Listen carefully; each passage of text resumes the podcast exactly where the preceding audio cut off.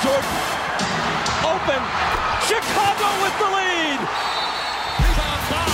Back out to Allen. His three-pointer. Bang!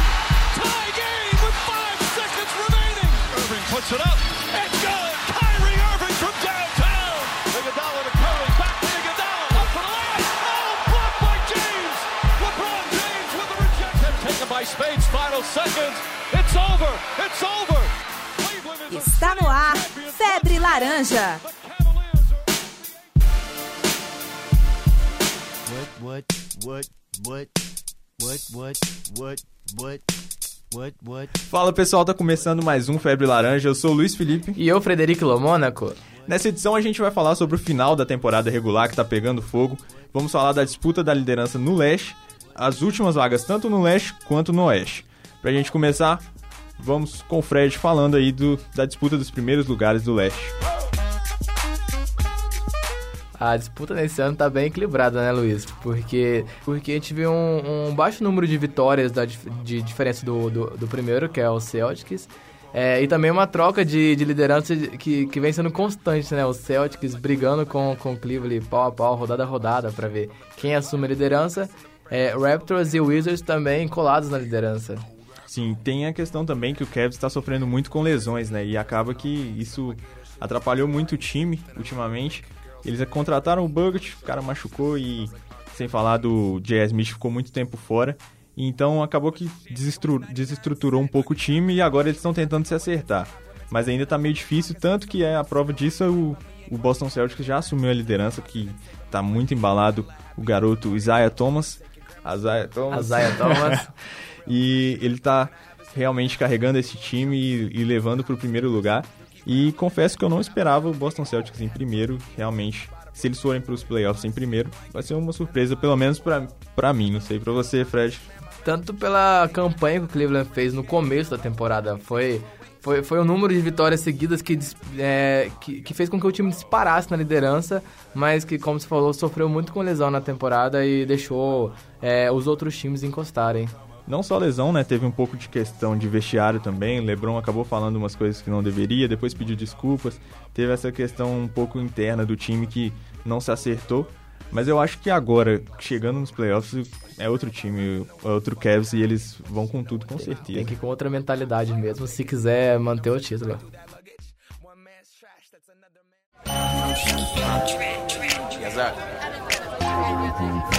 E falando agora um pouco das vagas, as vagas remanescentes do leste, a disputa de quem, quem vai pro playoff. A gente tava conversando antes do programa, né, que desde o do Atlanta Hawks até o Charlotte é, Hornets, todos têm chance de classificação. E vai, vai variar muito, vai depender muito da, dos jogos que esses times vão ter. Então a gente fez uma, uma colinha aqui do, de qual, qual, quais adversários eles vão enfrentar e, e para qual time tá mais fácil se manter né, para os playoffs e qual, e qual time tem uma tabela mais difícil. Né? Sim, começando por Miami aqui, que pega Knicks, que é um jogo relativamente fácil.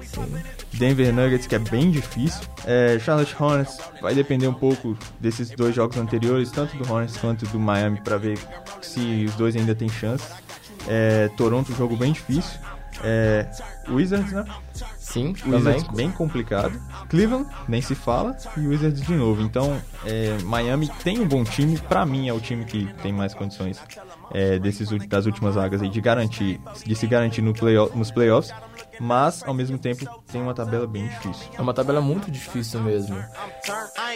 E abaixo do Heat, o Indiana Pacers, que pra mim vai pegar a tabela mais difícil desse, dessa, final, dessa reta final de temporada, porque joga contra o, o Raptors, depois o, o- contra o Cavs, depois contra o Raptors de novo, depois contra o Bucks, aí um- uma série de jogos mais fáceis contra o Magic e contra o 76ers, e pra fechar ainda pega o Atlanta. Então, desses últimos sete jogos, cinco são adver- adversários difíceis, e a diferença pro, pro Chicago e pro Detroit, que estão logo atrás, é de uma e duas vitórias. Então tem que, tem que nessa reta final dar aquele gás pra, pra se manter né, na, no, na, pros playoffs.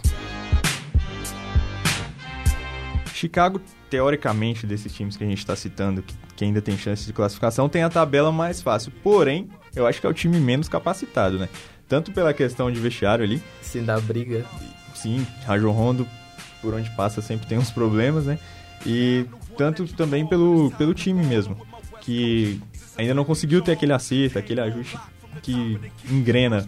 Por exemplo, igual a gente viu um exemplo de engrenagem foi o Boston Celtics. Chegou na parte da temporada, o time engrenou, foi, foi com tudo, mas no, no Bulls a gente não vê isso, né? Então eu acho que apesar de pegar é, o Hawks, é, os Pelicans, Knicks, Filadélfia, Brooklyn e Orlando e Brooklyn de novo, mas Uma acho tabela muito fácil, né? Considerar a tabela dos outros times. Sim, sim. Muito fácil não é porque NBA nunca é fácil, mas, Fácil.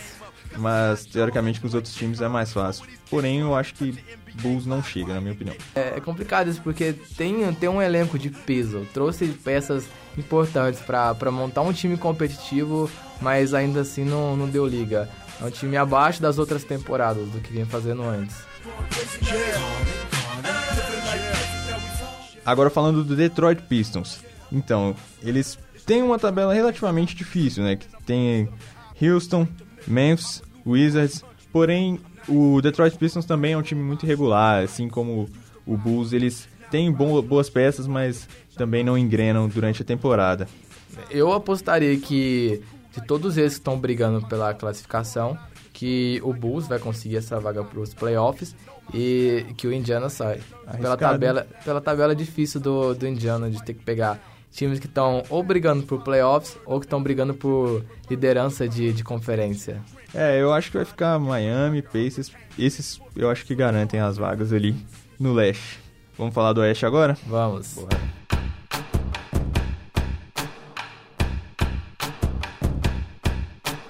Na Conferência Oeste, a gente tem de novo o Golden State Warriors sobrando na, na temporada.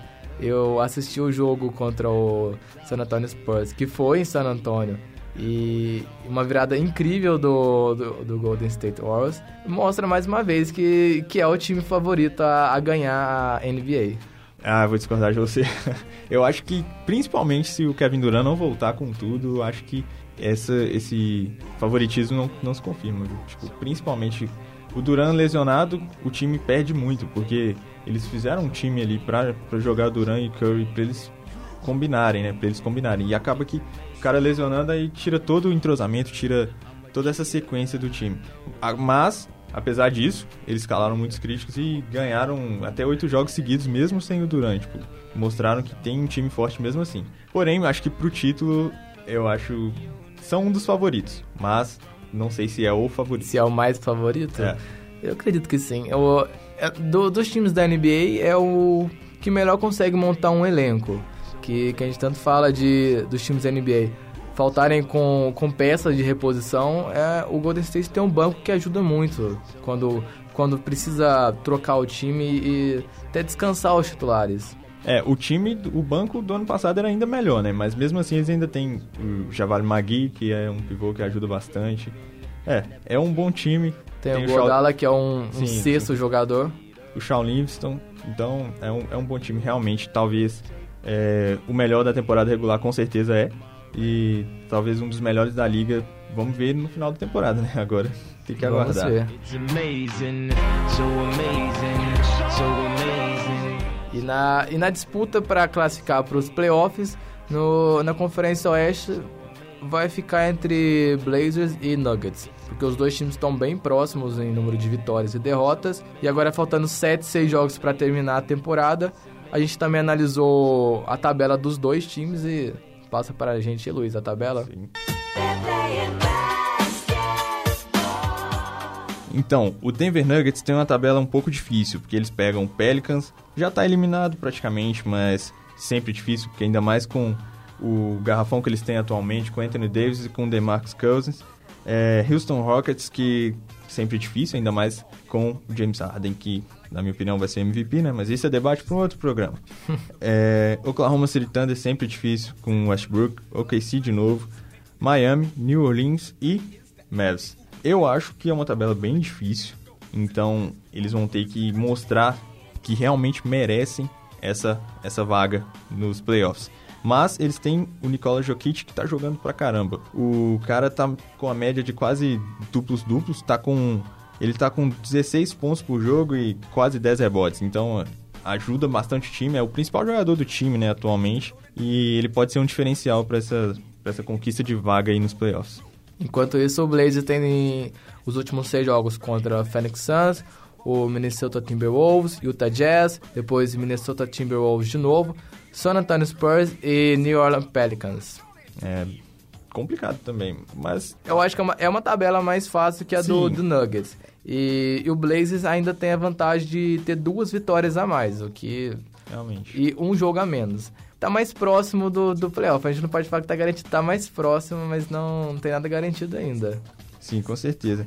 Eu acho que essa vaga deve ficar com o Portland, por isso que você falou, pelos um jogo e meio de diferença aí que eles têm para Denver, e sem falar também da diferença que faz um, um armador como Damian Lillard, que joga demais, Demais. é, pontuação alta, assistência, assistência até que nem tanto, mas a pontuação ele sempre contribui muito junto com o CJ McCollum, os dois ele fazem a diferença pro time e garantem uma combinação de pontos muito alta só na dupla de armadores, né? Então, eu acho que pela diferença de jogos somada ao Damian Lillard e CJ McCollum, os dois colocam o Portland nos playoffs na frente de Denver, apesar de eu achar o Nikola Jokic carregando o time nas costas também é algo sensacional. Com certeza. E tanto na Conferência Leste quanto Oeste, esses últimos jogos que faltam também servem para definir quais vão ser os confrontos da, do que a gente pode chamar de quartas de final. Então, se você tem a vantagem de jogar em casa, você tem é, um jogo a mais em casa, faz toda a diferença. E tanto na Conferência Leste quanto Oeste, a gente pode também ter essas definições ainda. Com certeza, assim que os playoffs ficarem definidos, a gente vai fazer um programa sobre isso para comentar esses confrontos. Ainda tem muito jogo para acontecer, né? Oito jogos em média aí para cada time, muitas rodadas decisivas, times que tão- estão brigando para classificar, times que estão brigando pelas primeiras posições. É como você falou, é muito importante ficar na frente, né? Principalmente entre os quatro, talvez para a primeira primeira fase de playoffs de conferência. E aí, consequentemente, né? Essa vantagem é- é vai sendo mais importante ainda lá na frente, principalmente numa final, numa possível final. E eu acho bem difícil não não tá na final Rockets, Warriors ou Spurs. Um desses três eu acho que estarão na final. Também acho. Acho que um desses três é bem improvável que algum outro time do Oeste chegue. E esses três chegando na final, eles terão vantagem, porque é bem improvável que Cavs ou Boston Celtics tenha campanha melhor, tenham uma campanha melhor que a do Rockets e consequentemente a vantagem. Então, os times do Oeste, se chegarem na final, esses três praticamente já têm o mando de quadra. Sim, sim, com certeza, porque tem uma campanha é, melhor que, que o líder da campanha do leste. E só pra dar uma informação aqui, nessa briga de quem vai ser adversário de quem, a gente não pode, não, não, não pode definir qual adversário a gente vai jogar. Mas é sempre bom sair da reta de um San Antonio Spurs e um Golden State Warriors. Então, é, os últimos três da, da Conferência Oeste. O Oklahoma City Thunder tá apenas duas vitórias à frente do, do Memphis Grizzlies. E se o Memphis passar, já pode complicar demais a vida do, do Oklahoma City Thunder, que, que vai pegar um time muito mais forte. Que, na minha opinião, hoje o, o San Antonio Spurs está mais forte que o Rockets. Sim, a tabela do, do Oeste é muito complicada para os quatro últimos, porque é, é, é menos equilibrada que a do Leste, né? A do Leste você tem mais equilíbrio, você tem os times ali que classificam praticamente todos no mesmo nível, talvez com exceção do Cleveland e Boston hoje, mas os outros praticamente definidos. No Oeste é bem difícil isso acontecer. É raro você ver, por exemplo, um Memphis Grizzlies avançando em cima de um Houston Rockets ou então de um San Antonio Spurs. É, é mais difícil isso acontecer. Só mais uma informação para completar. Nessa última semana, o Westbrook bateu mais um recorde. Ele agora é o jogador que fez um triplo-duplo com o maior número de pontos na história da NBA, né? Tá aí complicando a disputa pelo MVP, que estava muito encaminhada pro Harden. Agora as coisas podem complicar pro Barba. Febre Laranja de hoje vai ficando por aqui. Queria agradecer a todos vocês que nos ouvem e que não deixem de nos seguir nas redes sociais. O Twitter é arroba Febre Laranja. A gente tá também no Facebook, Febre Laranja tá meio parado, mas assim como o podcast tá voltando agora, a gente também quer voltar com as redes sociais. Abraço, até a próxima. Até a próxima.